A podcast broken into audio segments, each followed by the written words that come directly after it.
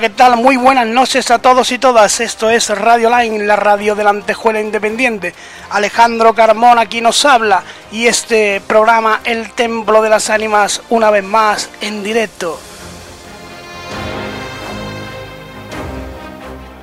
Y hoy comenzamos nueva andadura a través de nuestro canal de YouTube. Para no perderte nada, solo tienes que suscribirte y activar la campana, si quieres.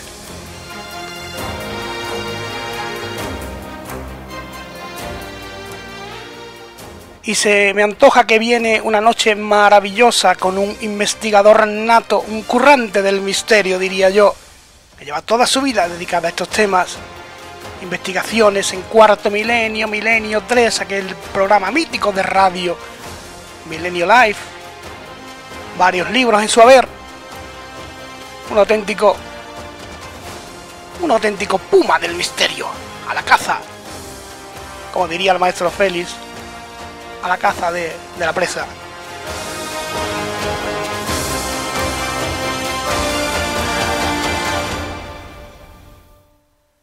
Y tenemos ya por aquí el gusto y el honor de recibirle en lo que yo creo, seguro que no va a tener desperdicio. Enrique Chazarra. Enrique, muy buenas noches. Hola Alejandro, ¿qué tal? Muy buenas noches. ¿Qué tal? Estás por Vitoria, ¿no? Sí, en Vitoria, me pides aquí en mi ciudad, eso es. Eh, ¿Está por allí calentita la atmósfera o, más fresquito? Pues hombre, eh, ha hecho un día caluroso, pasa que a estas horas ya de la tarde-noche ya va refrescando y eso se agradece, cosa que en otros lugares no lo pueden decir. Mm, aquí, aquí de hecho, 35 mm, grados ahora mismo, es un, es un, regalito. Pero bueno, no pasa nada. Estamos, mientras que funcione el aire acondicionado no hay problema, ¿no? Eh, Enrique, ¿cuántos años dedicado a esto? Pues, uff, tal y como lo has presentado, ha sonado bastante, ¿verdad? es, bastante es que yo te recuerdo, yo te recuerdo, porque ahora hablaremos de tu libro, lógicamente, lógicamente que has reeditado eh, eh, Crónicas de Brujería, pero yo te recuerdo presentarlo en Milenio 3. Sí, sí, sí, dedicamos, efectivamente, cuando esto fue hace 15 años, cuando se editó la primera eh, edición del libro, vamos, cuando la colección Aguilar, la editorial Aguilar a través de la colección Milenio publicó Crónicas de Brujería, pues efectivamente, eh, tanto Iker como Carmen dedicaron un milenio 3 entero a hablar de brujería y a hablar del libro, ¿no?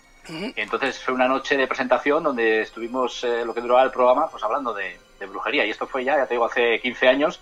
Y ahora, pues bueno, gracias a Pablo Vergel y a sus reediciones anómalas y balazote libros, pues se ha reeditado y yo encantadísimo, ¿no? De que se haya reeditado esta obra, que le tengo mucho cariño, pues fue mi primer libro y además que es un libro que bueno que no ha pasado de moda por, por la temática no prácticamente histórica que, se cuenta en ella.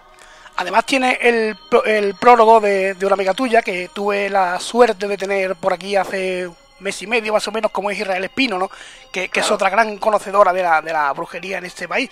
Pero la portada es maravillosa no Enrique Sí, no, la portada, eh, vamos, se la encargaron a través de Pablo Vergel a Laura Pérez, que, que yo hasta ese momento no la conocía, te digo la verdad, y me estuve un poco informando de su trabajo y la verdad es que tiene unas ilustraciones con un sello muy característico ¿no? a la hora de, ilustrar y de, y de, dibujar.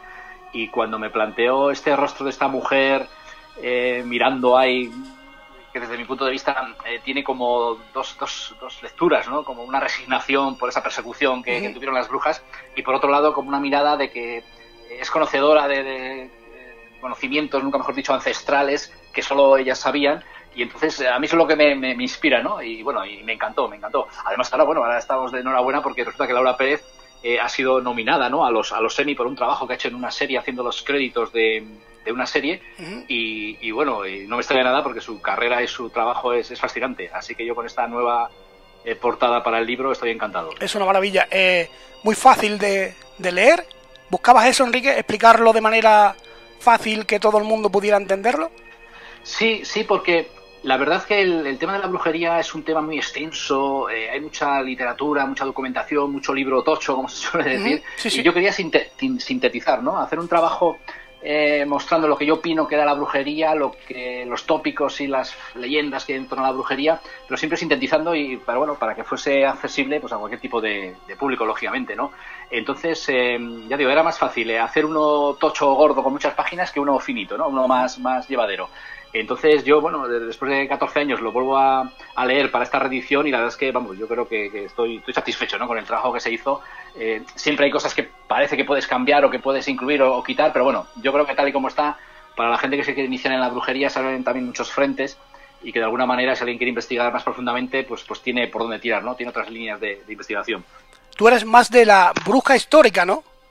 Sí, sí, realmente este libro eh, todavía lo sigo aclarando, ¿no? Un poco en medio de broma, pero digo que, no es un libro de pócimas, ni de conjuros, ni de hechizos. Que hay gente que se acerca al libro pensando que digo hay algún tipo de recetas mágicas, ¿no? Para conseguir amores y salud y dinero y todo esto.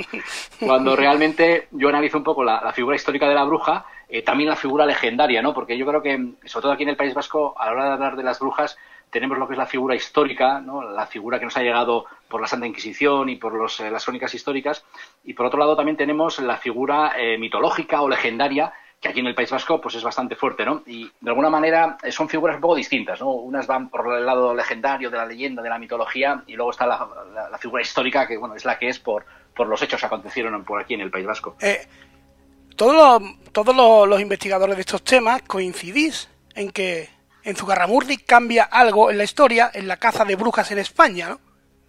Sí, sí, además, bueno, eh, no es que yo yo reflejo en el libro y es algo que si uno indaga en la documentación eh, brujeril, pues se eh, da cuenta que hay grandes historiadores, antropólogos, historiadores de la, de la Santa Inquisición, e incluso hay historiadores del propio proceso de Zugarramurdi, ¿no? Porque aunque parece que está todo dicho, todavía hay mucho legajo y mucha acta por ahí por, por desvelar. Y efectivamente, el caso de Zugarramurdi, el auto de fe de Zugarramurdi, las brujas de Zugarramurdi, como es popularmente conocido, pues marcan un antes y un después, ¿no? Eh, a raíz de este, de este proceso y de este auto de fe hay una figura clave en esta historia que es Alonso de Salazar y Frías, que es un abogado, eh, como dice el investigador danés Gustav Henningsen, ¿no? El abogado de las brujas, y resulta que, bueno, este hombre, una vez que ya se ha justiciado a, las brujas en la, hoguera en, en Zugarramurdi, o sea, en, el auto de fe de Logroño de, los herejes de Zugarramurdi, pues resulta que bueno, empieza a investigar todo lo que se había hecho, empieza a recorrer el Valle del Baztán, Zugarramurdi, empieza a hablar con los testigos de una manera ya más tranquila, sin, sin esas presiones por parte de la Inquisición,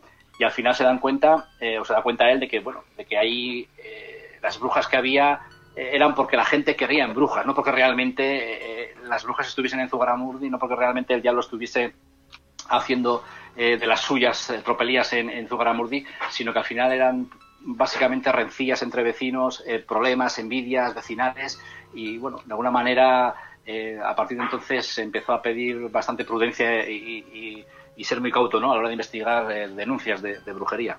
Pero ¿por qué crees tú que en España tenemos ese estigma ¿no? de, ser el, país que perseguía a las brujas cuando es todo lo contrario? Se puede, en Inglaterra, Alemania, estos sitios no tienen nada que ver. ¿Por qué? Sí, no, esto es una esto es una leyenda negra, efectivamente, como tú bien dices, es una leyenda negra que pesa sobre la historia de España, que a pesar de que ya ha habido investigadores que han dejado, o historiadores, mejor dicho, que han intentado dejar claro que eso no es cierto, pues es un San Benito, nunca mejor dicho, San Benito, que viene, que, que, está ligado a la historia de España, ¿no?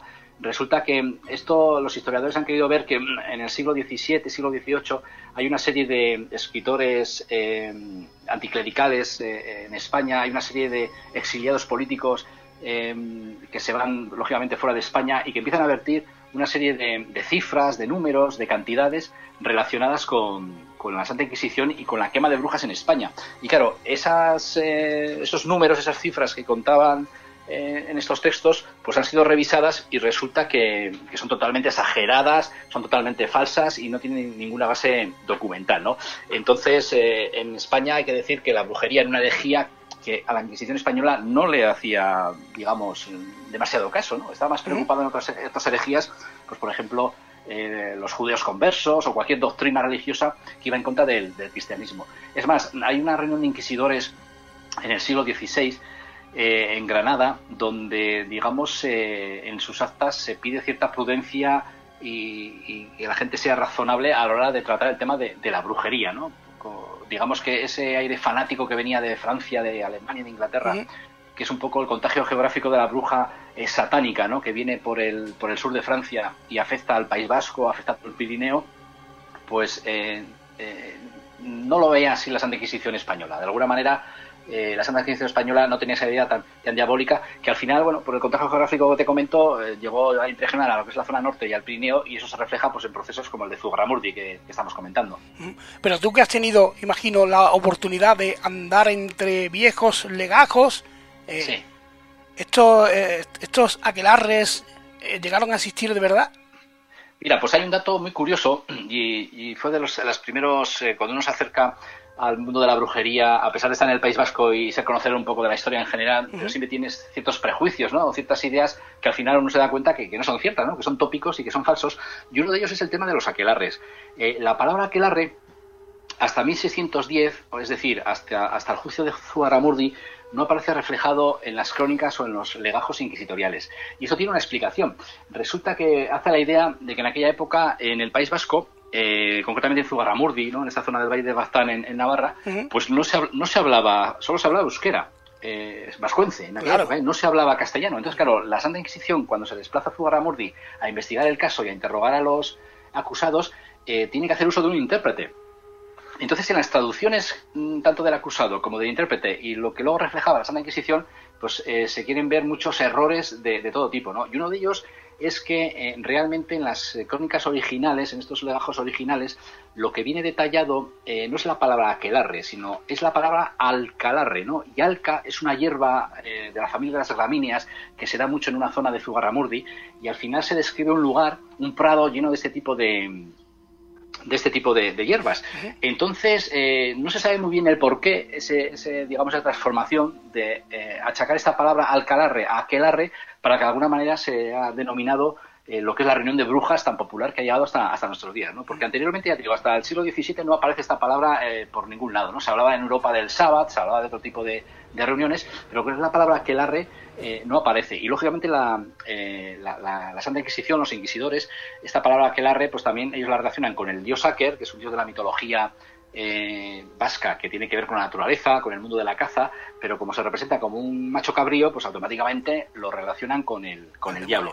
Entonces, efectivamente, entonces, ya estamos hablando del, prado del macho cabrío, ¿no? El prado para adorar a las brujas y a partir de ahí pues ya todo viene seguido, cuando realmente el origen, ya digo, es más incierto y no tiene nada que ver con, este tipo de, adoraciones satánicas que hoy en día pues tenemos todos en, en mente. Entiendo que no es todo tan místico como pensábamos, ¿no? Sí, no, efectivamente, efectivamente. O sea, eh, al final, si uno se ciña a los documentos y a, la historia, pues eh, lo que estaba claro que lo que sí fue diabólico fueron, digamos, los, perseguidores ¿no? de estos hombres y mujeres, más que los propios hombres y mujeres, que muchas veces yo me imagino en esas eh, comunidades rurales casi aisladas, en esos valles aquí en el País Vasco, sin comunicaciones, sin ningún tipo de relación con, con digamos con el exterior prácticamente por esa orografía tan tan abrupta ¿no? y esos valles tan profundos que de repente pues aparecieron ahí unos señores que en nombre de, Jesucristo en nombre del cristianismo pues querían imponer sus ideas y claro eso chocaba de lleno con toda la cultura ancestral y con todos los conocimientos precristianos que tenían estas comunidades ¿no? de hecho bueno eh, hay otro dato también muy curioso que te puedo comentar que en estas comunidades lógicamente pues eh, eran comunidades aisladas como te digo que los médicos la medicina ortodoxa no llegaba para, digamos, sanar o para atender a los enfermos. Entonces, claro, estas comunidades tenían sus curanderas, tenían sus esboleras, eh, personas que conocían eh, la naturaleza, las hierbas, eh, las pócimas, tanto para curar como para matar, en fin, tenían un conocimiento de herboristería y de botánica importante que de alguna manera también, bueno, pues casi se vio como algo diabólico, ¿no? Porque eran conocimientos que chocaban de lleno con, la medicina y de alguna manera se pensaba, pues que, bueno, que, estos conocimientos los daba el, diablo, ¿no? Más que, más que otra cosa. la historia de Catalina Sánchez en Toledo sí es otro, otro mundo completamente distinto, ¿no? Sí, sí, sí. La verdad es que ese tipo de, historia, eh, yo en el, en el libro he querido reflejar lo que es, eh, digamos, eh, no solo centrarme en el País Vasco, que es donde más, de alguna manera, bueno, porque vivo aquí y porque tiene su importancia en, en, el País Vasco, pero también lo que he querido hacer es una especie de, guía, ¿no? Por distintos lugares de, de, toda España donde para, de alguna manera, eh, ver un poco ese proceso de transformación a veces de lo que es la lo que es la, digamos, la brujería, o mejor, más que la brujería, lo que es la bruja satánica, que antes te decía yo, que venía por esa zona de, del País Vasco, ¿no? Eh, por el contagio geográfico, y según uno, va bajando a lo, hacia las zonas, digamos, intermedias del país, lo que es luego ya Extremadura, lo que es... Eh, Andalucía sobre todo, pues ahí se transforma en, en lo que es eh, una especie de, digamos, de hechicera, ¿no? Más que, más que de bruja. Entonces ya el concepto es más eh, benéfico, es más eh, benevolente, es decir, no es un proceso brujelí tan diabólico, satánico como, como pudiera ser en, en, el País Vasco o en, o en el norte, y eso se refleja en, muchos casos, ya digo, de, lo que es la mitad de España para abajo. Entonces, bueno, el, el caso de esta mujer también es, es bastante singular y de alguna manera lo que se nos ha cortado la comunicación, vamos a intentar recuperarla.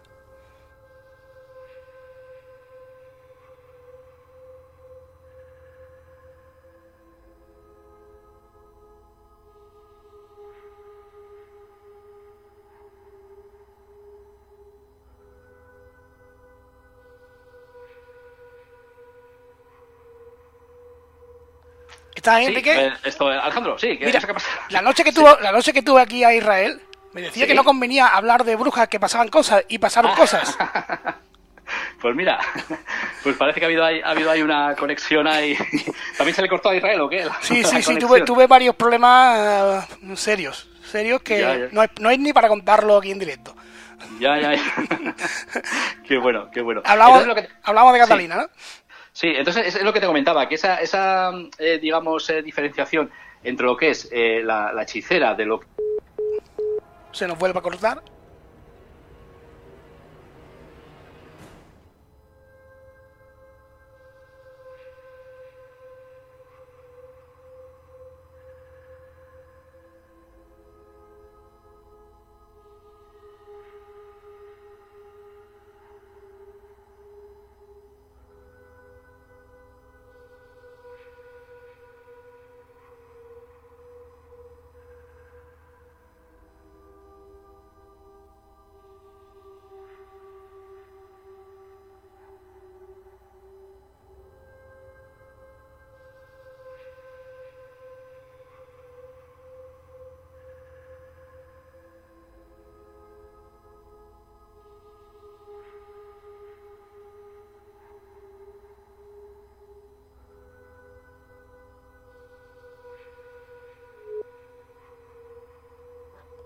Hola, Enrique.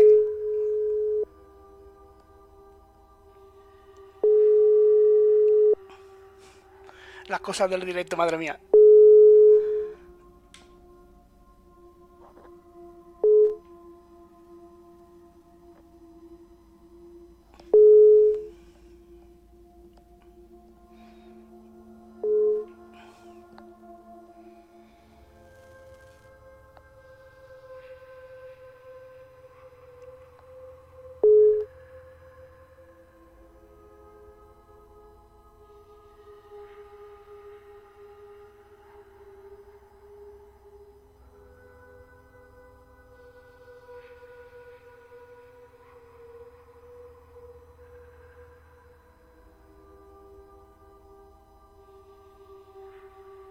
Hola, Enrique. Eh, a ver, Alejandro, sí, a ver, joder, chico, no sé qué está pasando.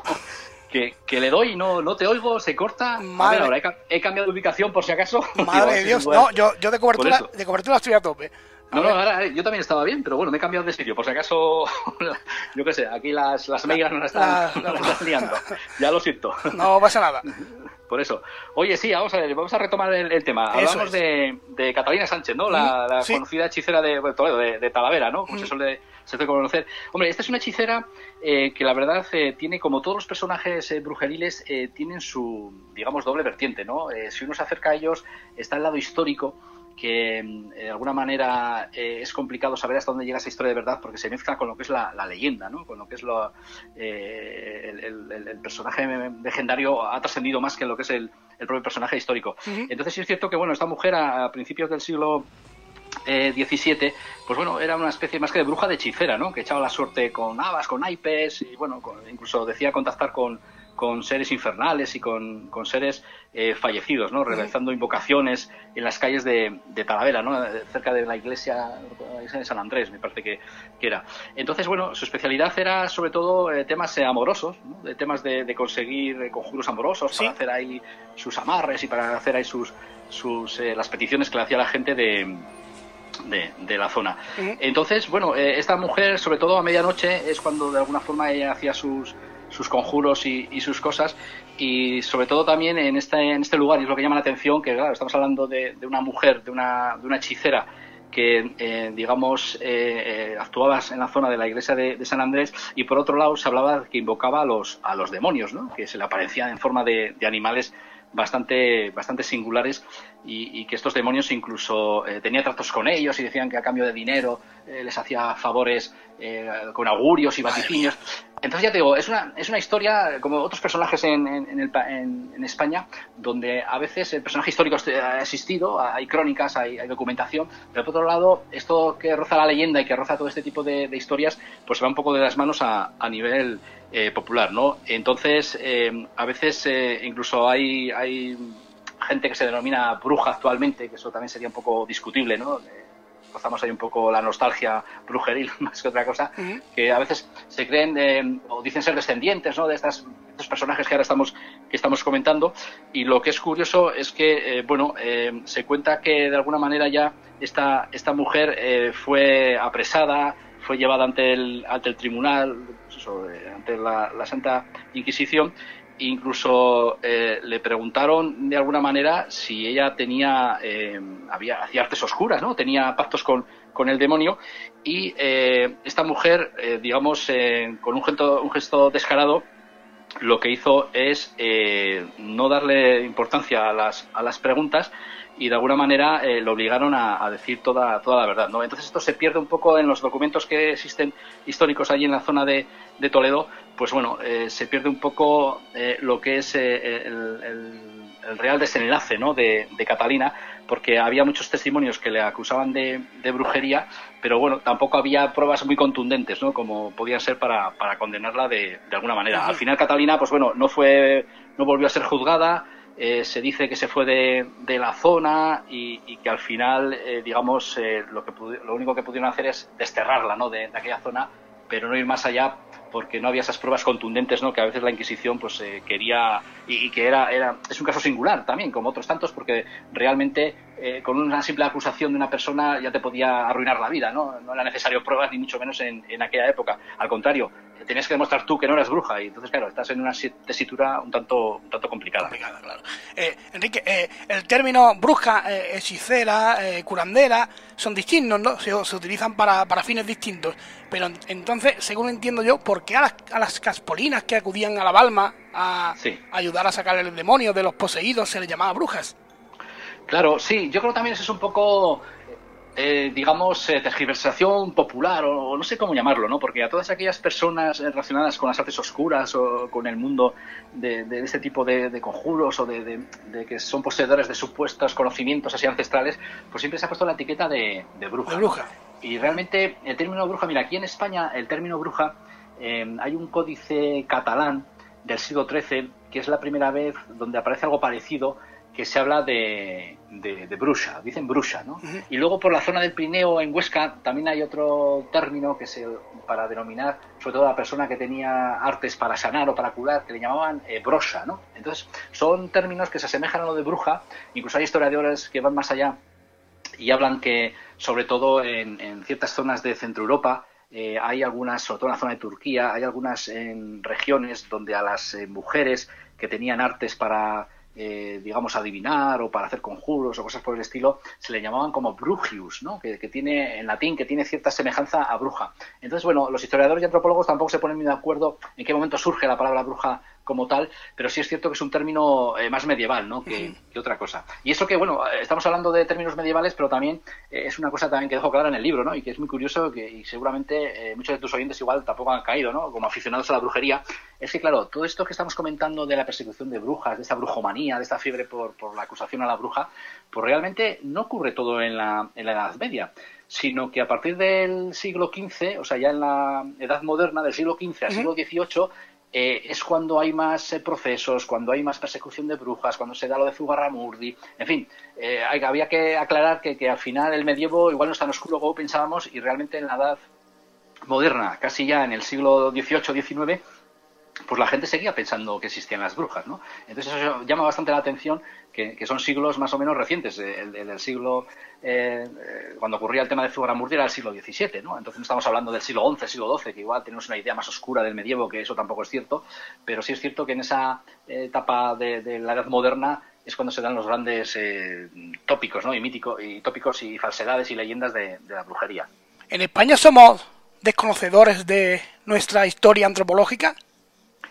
Sí, sí, sí, totalmente, pero a todos los niveles. ¿eh? Muchas veces, eh, hablando con... Pues mira, precisamente, ya que has nombrado antes a mi buena amiga Israel, eh, hablando, con ella ya como antropóloga, como mitóloga que es, y experta en mitos, y, da igual al final que uno se centre en, Extremadura o se centre en cualquier otra región, porque al final todos estos mitos y estas, estas investigaciones antropológicas, todas comparten, digamos, una base parecida, ¿no? Aunque luego los personajes se llamen de otra manera, las versiones de las leyendas sean de otras, al final, incluso si uno se va, eh, pues no sé, a Asturias y se va al norte de Noruega o por ahí, pues se da cuenta de que personajes de comitivas fúnebres... Sí, como la Santa Compañía hay 20.000, ¿no?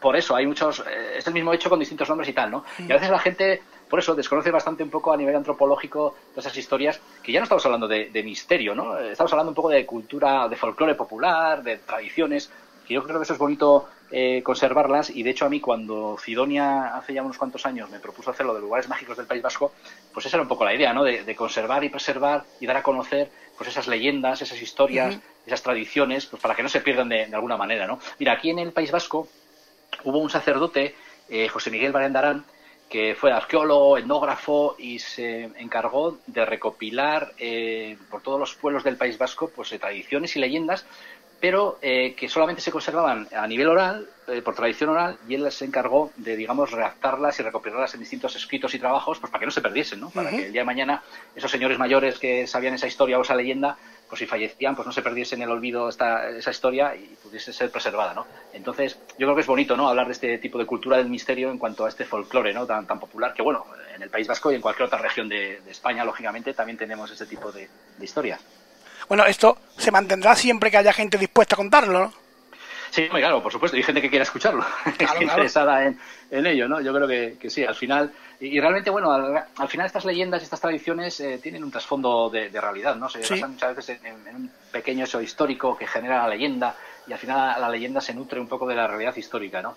Entonces, eh, yo creo que es importante divulgarlas y darlas a conocer.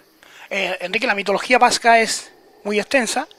Eh, Hombre, es una de las grandes mitologías eh, aquí en, vamos, eh, a nivel europeo, ¿no? Me atrevería a decir. Antes te comentaba eh, o comparaba la mitología, no sé, extremeña con la gallega, con la vasca o con la de los países del, del, norte, ¿no? Con, la zona de Noruega o Suecia o esos países y realmente al final hay, hay cosas que son muy, muy similares. Pero claro, aquí a lo que se refiere a la mitología vasca, eh, yo muchas veces cuando uno está en esos bosques o en esos valles tan abruptos que tenemos aquí en el País Vasco y empieza a pensar en esos personajes mitológicos, ¿no? como los gentiles, las lamias, el basajaun, pues uno se da cuenta de que si realmente existieran tendrían que estar en lugares así, ¿no? Porque la orografía y el terreno acompañan ¿no? a este tipo de, historias. Eh, Tú que eres bastante escéptico, ¿cómo, cómo, ¿cómo se te ocurre entrar una noche de ánimas al al cementerio de Vitoria y te acercas a la, tumba de Díaz de Garallo, eh, no, se te revuelve nada ahí, por muy, por muy, no sé, por muy escéptico que seas. Eh, hombre, no sé, yo creo que al final esas cosas, seas escéptico, crédulo o no, eh, no sé, te dejas llevar por el entusiasmo por contar cosas, ¿no? Por, por divulgarlas.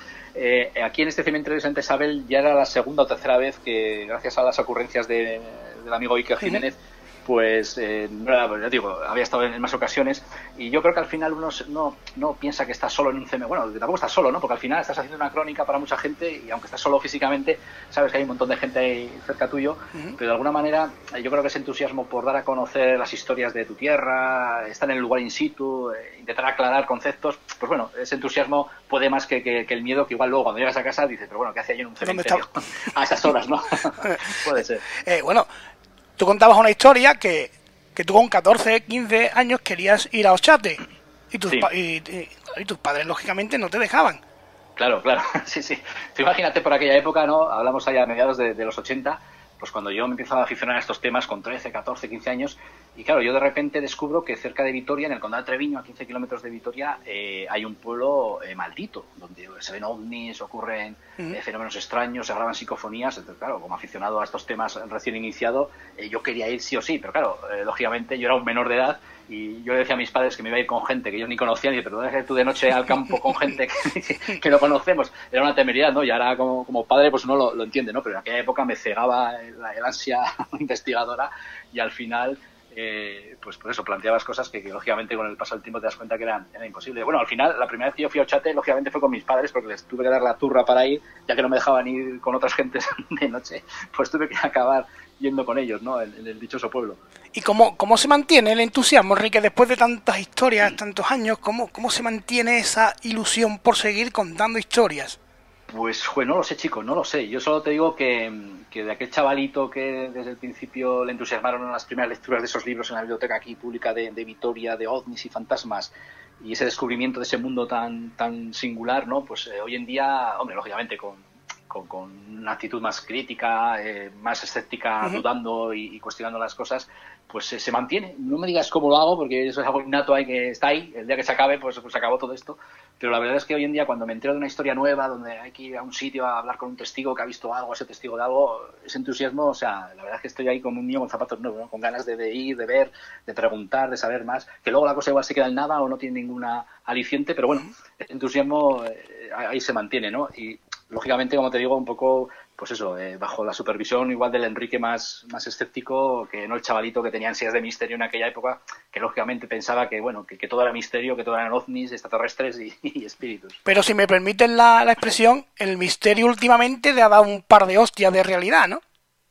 Sí, no, no, sí, no, bien, bien dicho. No, no, claro, yo, a ver, yo por mi escéptico sano, como me gusta decir a mí, que sea y crítico, al final eh, hay que quitarse ante ciertas, no sé si la palabra es evidencias, pero ante ciertas situaciones y ciertos testimonios, uno dice, bueno, a ver, hemos topado con esto y esto no hay por dónde agarrarlo. Y, le das vueltas y pasa el tiempo y vuelves a retomar el caso y te das cuenta de que ese testimonio se sigue manteniendo y hay más eh, preguntas, ¿no?, que, respuestas.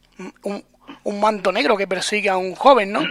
Por ejemplo, por ejemplo, eso es un caso más bueno reciente, sí, de hace del año pasado que se puso en contacto conmigo un, un señor, un chico ahí de, de Munguía, aquí en, Vizcaya, que resulta que una noche de verano, eh, volviendo de Baquio a Munguía de noche andando porque no había conseguido coger un taxi para volver, pues resulta que se encuentra en medio de la carretera con algo negro, que es curioso que él cuando lo veía eh, como medio flotaba en el aire, eh, él pensaba que había sido eh, el toldo de algún camión o algún tráiler que se había volado. Claro, buscando la lógica. toldo que tapa la mercancía que porta en, el remolque y que estaba ahí pululando. Pero claro, ni hacía viento, ni había tráfico, ni nada. Entonces, claro, cuando él se fue acercando y se paró en medio de la carretera y vio que aquello era una especie de fondo con una, una textura muy negra, que el fondo parecía que tenía eh, digamos, una puerta ahí al abismo, ¿no? Como que había, había un trasfondo ahí, había un fondo dentro de, ese manto.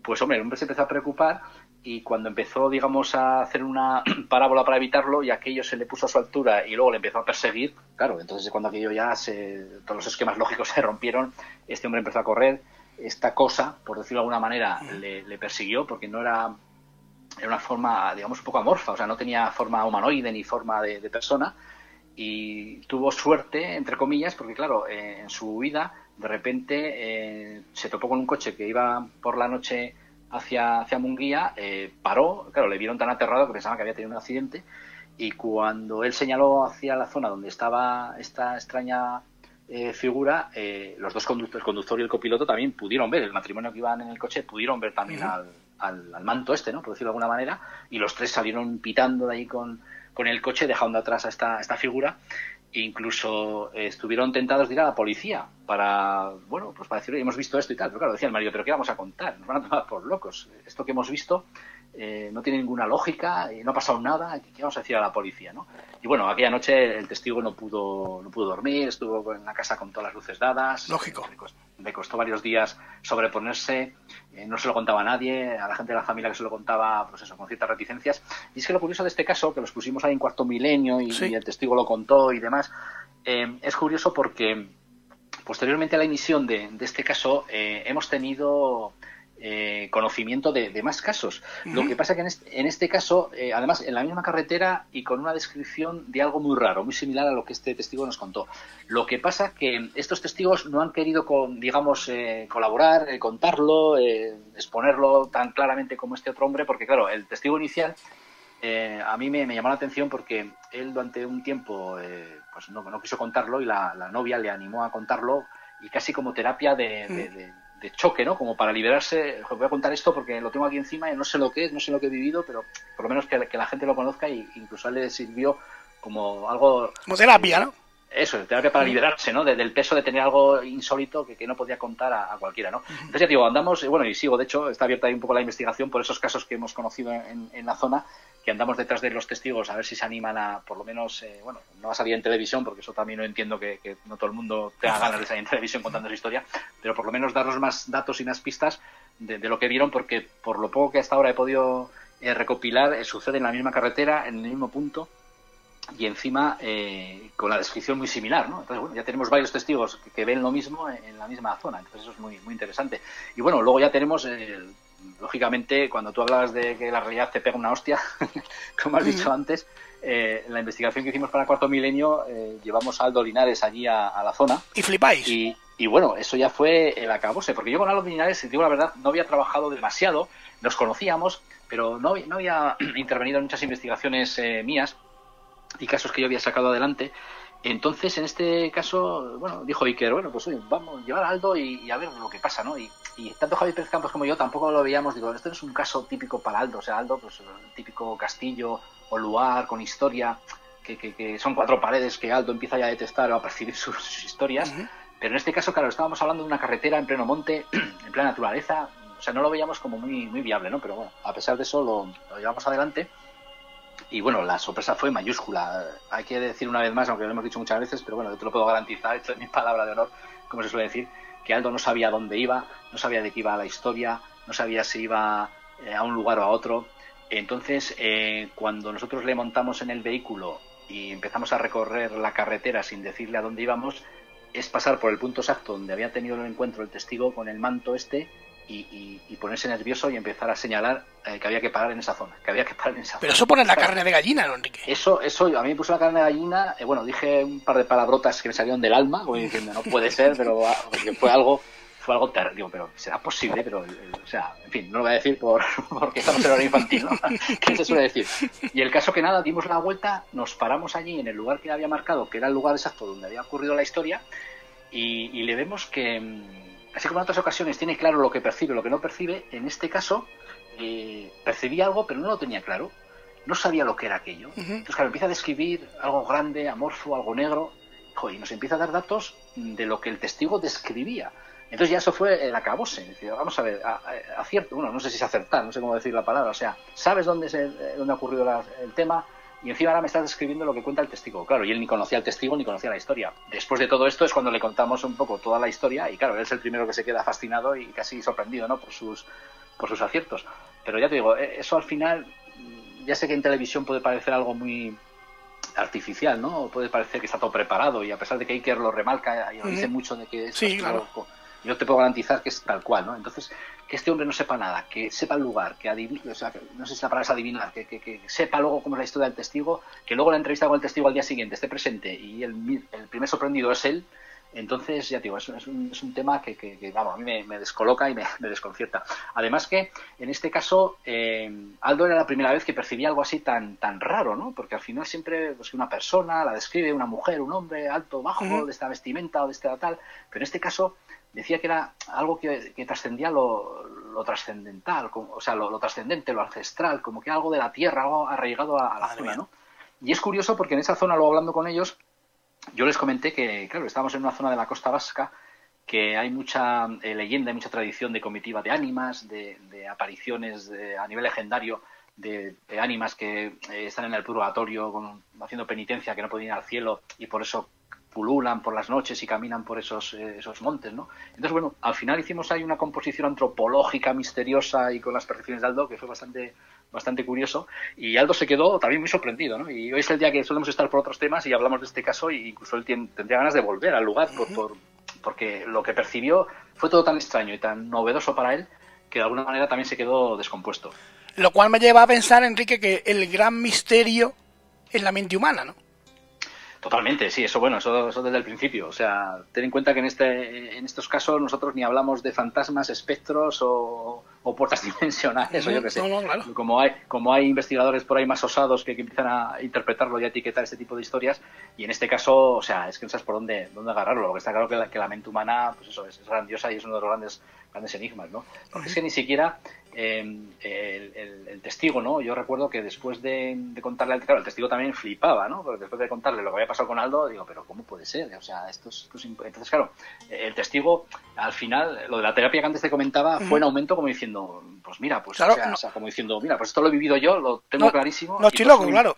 Claro, claro, y no me importa contarlo en cuarto milenio o donde haga falta, ¿no? Por esa entonces, por eso digo que esos testimonios que tenemos ahí pendientes de, más casos en las zonas similares a este, pues eh, sería interesante a ver si los podemos recopilar en condiciones, pues poder intentar divulgarlos y si no, pues bueno, a nivel ya particular, pues bueno, para que nuestros archivos de investigación pues costen estas historias, ¿no? Que muchas veces no todo llega a la televisión o a los medios de comunicación, hay muchas cosas que son interesantes, que se quedan por el camino, pero no por, por porque no sean interesantes, sino porque realmente, pues hay que, si un testigo quiere discreción o no quiere contarlo, es totalmente respetable y razonable, ¿no? claro, porque ¿cuántas historias tienes tú que no se pueden contar? Sí, sí, por eso te digo, eh, yo muchas veces suelo decir, ¿sabes lo que pasa? Que a estas alturas, eh, claro, la gente te relaciona mucho con los medios de comunicación, con cuarto milenio, y eso por un lado a veces está bien porque te abre puertas y por otro lado te las cierra. Claro, dices, a ver, si yo a este hombre le cuento mi historia y me quiere llevar a la tele, yo no quiero saber nada de la tele, ¿no? Entonces yo a veces suelo dejar claro, mira, primero está mi curiosidad personal como investigador, como entusiasta de estos temas, que quiero saber más, y luego ya lo de la tele es eh, un poco secundario en el sentido de, mira, si podemos hacer algo bien y si no, pues no pasa nada. Pero claro, a nivel personal, claro que me interesa para tener más casos en, en mi archivo, lógicamente. De todo lo que os llega, Enrique, que imagino que será una barbaridad, ¿cómo se, cómo se se filtran para, para trabajar, en, para trabajar en, en, ese campo, en un, en un lugar. En, ¿Cómo se filtran esas historias? Pues mira, eh, yo te puedo hablar un poco por la zona del País Vasco, que, bueno, eh, yo suelo ser un poco, no sé si la palabra es correcta, el corresponsal, digamos aquí, sí. del País Vasco. Entonces, sí, sí, podría ser. Sí.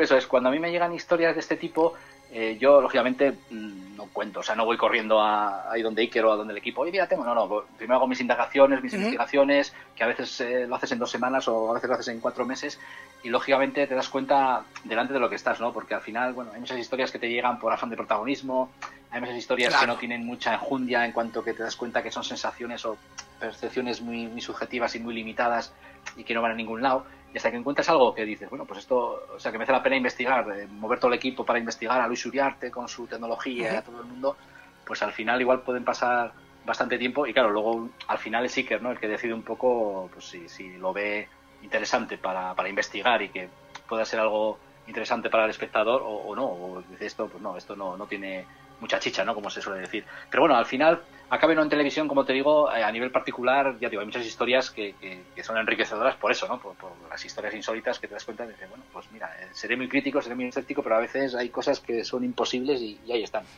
Eh, pero la, la, veteranía, que es un grado, no, no, es, no te exime tampoco de que te puedan engañar, ¿no?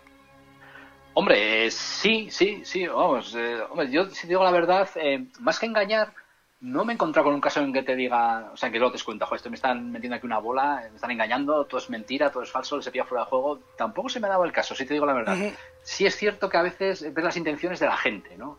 Que igual lo que cuentan lo puedes poner en entredicho, pero al final lo que buscan es, pues eso, el momento de gloria en entrevista, en un medio de comunicación, en la tele, en cuarto milenio o donde sea, ¿no? Y eso sí que a veces la gente con una situación aparentemente insólita, pero muy, muy básica igual, quieren, pues eso, utilizarte un poco de trampolín, ¿no? Para, o sea, que acabas de conocer y ya te están preguntando, bueno, ¿y cuándo vamos a cuarto milenio, no? Y tampoco es eso, ¿no? Tampoco es eso porque, porque ya te digo, hay, hay muchas cosas que, que bueno, que, que, no es que te quieran engañar, sino que igual te quieren utilizar, ¿no? Igual sería la, la palabra. Y para, para un reportaje de, de, no sé, de 20 minutos, ¿cuántas horas llevas detrás?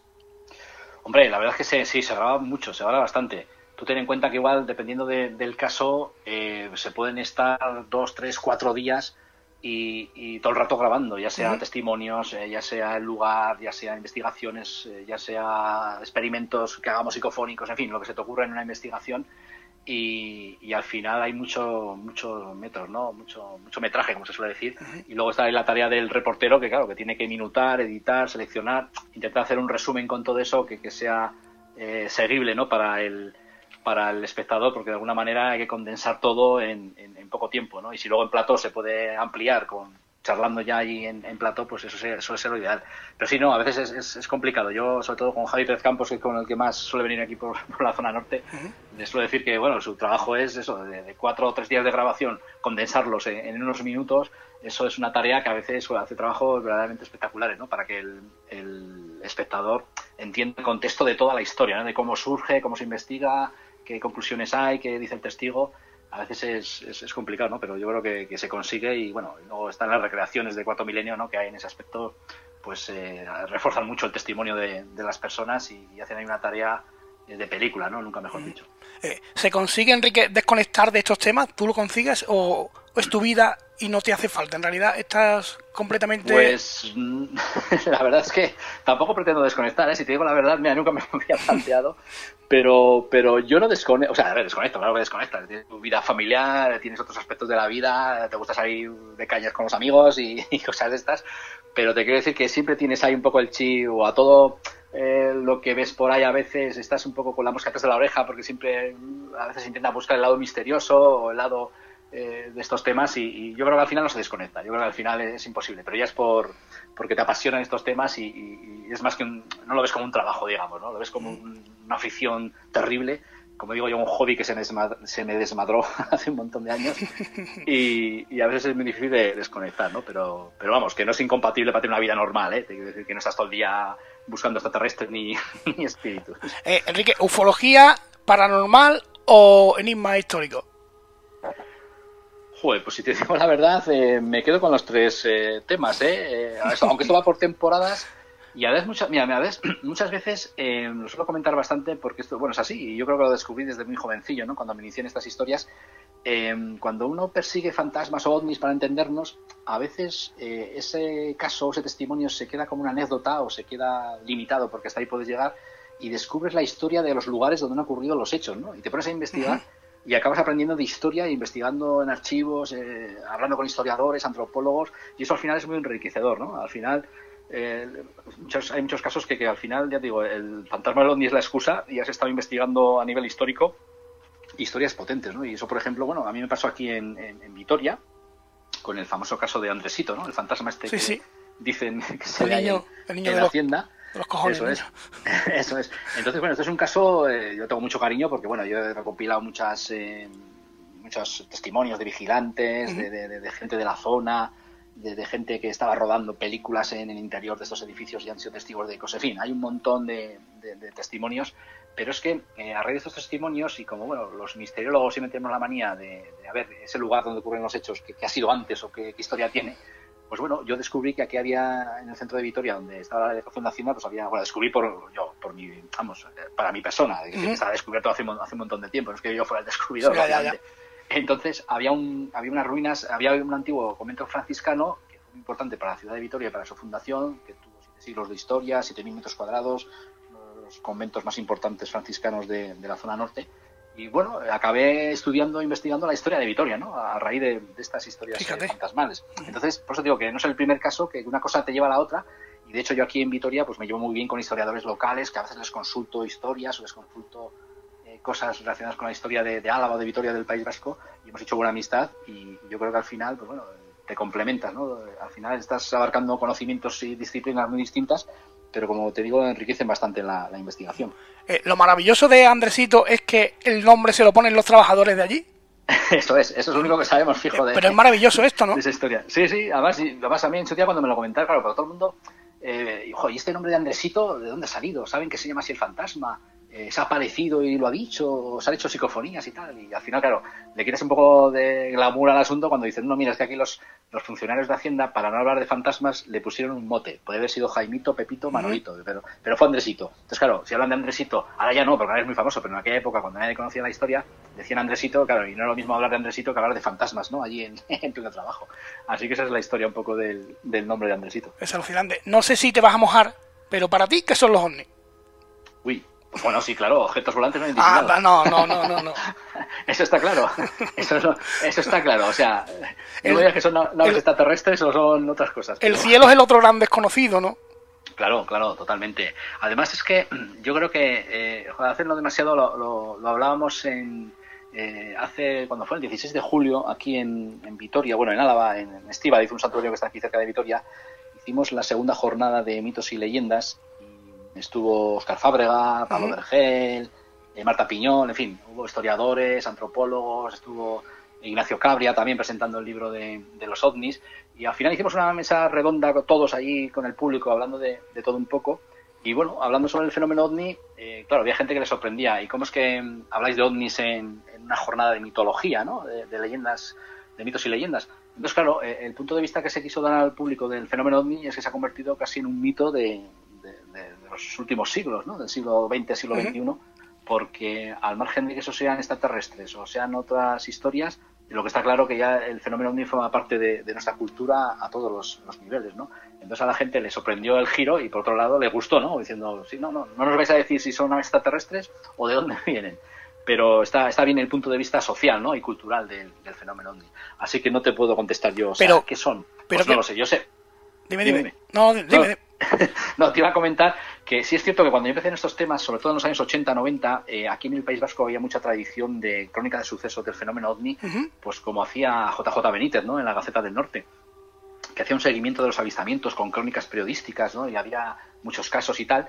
Y en aquella época, eh, yo que digamos eh, surgí mi interés en, ese momento, surgió mi interés en ese momento, pues de alguna manera la idea que tenías de que eran naves extraterrestres, bueno, pues venía un poco implícito en, los avistamientos que se contaba, ¿no? Y todo el mundo pensábamos pues, que eran naves de, de otros mundos. Pero luego, según avanza el tiempo y ves que seguimos en el mismo punto y que no hay nuevas, eh, nuevas ideas, pues bueno, te acercas a otras historias, eh, eh, pues como investigadores como John Keel o Jacques Vallée, que empiezan a plantear que a ver si el mundo de los fantasmas, el mundo de los ovnis y el mundo de todo el folclore misterioso que hay en el mundo tiene que ver con lo mismo, ¿no? Está todo en la mente humana, pero no porque sean alucinaciones o imaginaciones, sino porque hay un inconsciente y colectivo que de alguna manera hace clic y uno accede a, distintos fenómenos extraños, ¿no? Y estamos hablando de, lo mismo. Mira, en ese aspecto, a mí me pasó, lo suelo contar porque me gusta la historia, eh, así muy resumida. Resulta que hace unos años, investigando un tema de un avistamiento ovni en Marquina, en, Vizcaya, pues bueno, en los años 70, o sea, era un caso ya antiguo, en el cuartel de la Guardia Civil, eh, de madrugada, habían sido testigos varios, eh, varios agentes de la Guardia Civil de un avistamiento muy grande, muy aparatoso, ¿no? Un objeto muy grande, eh, se puso encima de su vertical del cuartel, iluminó todo el pueblo, toda la zona y bueno, eh, estos pensaban, pensaban que era una emboscada terrorista, salieron ahí con las armas afuera y aquel aparato salió zumbando ¿no? de, la zona. Entonces bueno, ellos hicieron un pacto de silencio para, digamos, preservar su, su integridad y su trabajo y no decir nada porque lógicamente no les iban a creer pero cuando yo me enteré de esta historia muchos años después, eh, resulta que yo dije, pues una para, un avistamiento de estas características lo ha tenido que ver más gente, porque no estamos hablando de una lucecita o un objeto pequeñito. O sea, esta gente lo describía como algo muy, muy grande, ¿no? De grandes dimensiones. Y me presenté allí en Marquina eh, con esa poca información un montón de años después y bueno, hablando con las gentes y tal, al final conseguí localizar a más testigos de, ese momento, ¿no? y coincidían sus avistamientos desde otros puntos, de otros lugares de la zona, pero describían lo mismo que habían visto los, guardias civiles. Pero bueno, esto, este caso no es el que te quería contar, pero este caso es el que me puso en contexto, porque hablando con gentes allí de Marquina, em, localicé a una mujer que vivía en un caserío a las afueras del pueblo, donde resulta que ella me estuvo contando que, y le costó bastante soltarse porque no, no me lo quería contar y luego te voy a decir por qué no, no me lo quería contar. Resulta que ella siendo joven con sus padres volviendo de los trabajos del campo, eh, iban hacia el caserío, era ya de noche, y de repente por encima de ellos eh, pasó una luz roja, muy roja, a baja altura, que no metía ningún ruido, pasó lentamente y desapareció ¿no? en, el, firmamento. Entonces, bueno, ellos estaban convencidos de lo que habían visto. Entonces, claro, a mí cuando me cuenta esto, pues bueno, desde mi punto de vista ufológico, investigador del fenómeno OVNI, bueno, pues un caso más, ¿no? Interesante de cierta época y demás. Lo que pasa es que la interpretación que hacían ellos era muy distinta. Ellos estaban convencidos que lo que habían visto era a la diosa Mari. La diosa Mari es, eh, digamos, la gran diosa de la mitología vasca que reside en el monte Amboto, y precisamente el monte Amboto está cerca de Marquina, cerca de este, este caserío. es una de las dios, grandes deidades de, la mitología vasca, ¿no? Y la representan como una mujer que, digamos, desprende un fuego muy rojizo y va surcando los, los cielos, ¿no? Entonces ellos, ella estaba convencida que habían visto a la diosa Mari. Pues claro, esa interpretación mitológica que chocaba con mi interpretación ufológica, eh, pues eso, te rompe los esquemas, pero dice, bueno, mira, el mismo fenómeno, pero interpretado y visto de, distintos puntos de, vista, ¿no? Y lo más curioso de todo es que después la mujer me confesó que no me lo quería contar porque ella siempre había oído en su casa que si alguien eh, rememora o habla de las ánimas o habla de los personajes mitológicos, pues es una especie de invocación, ¿no? Entonces eh, ella no tenía ganas de volver, de volver a ver aquello porque le dio mucho miedo. Y por eso no me lo quería contar. Pero bueno, qué, pero qué maravilla, ¿no? Totalmente. Entonces, se junta ahí un componente, ya te digo, antropológico, ufológico, eh, el mismo fenómeno eh, visto de distintas perspectivas, que al final, pues eso, es lo que estamos comentando, ¿no? Igual el fenómeno OVNI tiene otras visiones y otras perspectivas que dependiendo, dependiendo un poco de la visión de cada investigador, pues lo ve de una manera u otra o dependiendo del testigo, ¿no? Lógicamente. Pero para ir terminando, que no te quiero agobiar más, eh, ¿Sí? si, si se descubre o se llega algún día a descubrir que estas naves son extraterrestres pilotadas, como diría JJ Benítez, ¿no? Sí. Eh, habría que cambiar un montón de cosas, un montón de, pensamientos en el mundo entero, ¿no? Imagínate, imagínate a todos los niveles, ¿no? Desde, las religiones hasta la o sea, todo, o sea, todo. Yo creo que toda nuestra cultura se vería, digamos, eh, trastocada, ¿no? Pero, Mira, hay una, hay una novela, hay una novela de, em, de Arthur C. Clarke, el, divulgador científico, que se llama El fin de la infancia, y es una, es una novela muy, muy cortita, es muy interesante porque, ah, mira, Dios, esas novelas que se te quedan, porque este hombre en esta novela plantea qué sucedería si de repente, eh, pues eso, apareciesen por fin naves extraterrestres y aparecieran los extraterrestres y veríamos efectivamente que es una raza superior, que tiene una tecnología superior y viniesen eh, de buen rollo, claro, con buenas intenciones, ¿no? Entonces el libro plantea que ese, ese encuentro y ese acercamiento eh, supondría que bueno pues que la raza humana empezaría a digamos a saber de todo a tener todas las tecnologías a vivir mejor a saberlo todo del universo y llegaría un momento en que casi nos aburriríamos diciendo bueno ya lo tenemos todo lo sabemos todo y ahora qué y ahora qué no entonces bueno es un planteamiento que puede ser un poco tontorrón pero cuando uno lee la novela dice, pues, pues imagínate, claro, una, una cultura superior que absorbe la cultura, digamos, más inferior, al final puede llegar a ese momento, ¿no? Y en esta novela los extraterrestres le llaman los superseñores, ¿no? Y, les otorgan tanto conocimiento y tanta sabiduría al ser humano que llega un momento en que, no saben, bueno, ¿y ahora qué hace el ser humano? ¿Hacia dónde va? Si ya lo tiene todo, lo sabe todo y, ya no hay misterios que resolver, ¿no? Y es un planteamiento bastante curioso que nadie hemos pensado. Siempre pensamos en hostilidades o, o en formas, digamos, más de conquista, ¿no? De otros, de otros mundos. Y este planteamiento que hace en esta novela, que ya tiene unos cuantos años, ya digo, es bastante singular e interesante. Enrique, comienza de una manera muy humilde, con un micrófono en un trastero con unos amigos, lo sé. Sí. eh, que llegabais algunas algunas personas os oían, ¿no? En, la, en las Sí, sí. Esto, esto, mira, esto, esos son mis primeros momentos de radio que, que a mí me, fascinó desde el principio, ¿no? Eso de poder contar historias con un micrófono y que la gente te oyese. Y resulta que yo tenía un buen amigo que empecé con él en estos temas, que era un vecino, y él tenía, eh, no sé cómo lo adquirió, dónde lo compró, tenía un micrófono de estos que, inalámbricos que tú ponías un punto del dial donde no se emitiera ninguna frecuencia comercial ni ninguna radio comercial y si tú hablabas y conectabas, pues se, oía, ¿no? Entonces hicimos la prueba y donde estábamos nosotros eh, tenía un alcance pues de 800, 900 metros, no llegaba al kilómetro. Fíjate. Entonces nosotros deducíamos que todo ese diámetro alrededor de donde emitíamos la gente nos oía. es lo que nosotros queríamos pensar o, deducíamos. Entonces emitíamos desde el trastero o camarote de, de este amigo mío y nos preparamos programas, íbamos ahí con nuestros libros de la biblioteca, nuestros guiones y leíamos historias, nos hacíamos entrevistas unos al otro, contábamos casillos, historias. Y, era muy curioso porque, claro, emitíamos desde un camarote ¿no? ahí de, la comunidad. Y luego mandábamos, recuerdo que mandábamos a mi primo con la radio a caminar a ver hasta dónde nos, nos oía la gente, ¿no? Y bueno, luego en el tiempo te enteraste pues que te oía algún vecino por ahí, que te oía el padre de no sé quién, en fin, igual teníamos tres o cuatro oyentes que, bueno, que para nosotros ya era una maravilla tener esa audiencia, ¿no? Pero sí, sí, fueron momentos, además, lo más singular de todo era, es que, claro, estábamos un poco ahí en plan casi ilegal, ¿no? En el trastero, claro, entiendo, pero claro, que no se enterase el vecindario. Y claro, cuando venía algún vecino al, al, camarote a, por lo que fuera, a coger alguna cosa o lo que fuera, claro, eh, cortábamos la emisión, nos quedábamos en silencio, ¿no? Para que no se enterase que había ahí dos chavales ahí enredando con, con libros y, misterios. La, la emisión y bueno, con nuestras musiquitas y todo, ¿eh? Teníamos un caseta ya de cassette con cintas que poníamos musiquita de fondo y pues eso, el Vangelis, el Michael Oldfield, en fin, los clásicos del, del misterio. Eh, Enrique, si me lo permites, me quedo Con todo, bueno, aparte de todo lo que nos has contado que me parece maravilloso, eh, es, un, es un documento único, me quedo con tu humildad porque eso es, es, lo que, es lo que te hace grande, tío.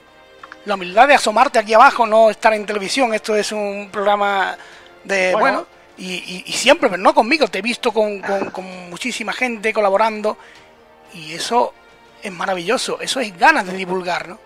Sí, sí, por eso te digo, yo muchas veces lo digo, ¿no? O sea, yo puedo estar en cuarto milenio en el programa, pues eso, líder por excelencia de la televisión, ¿Sí?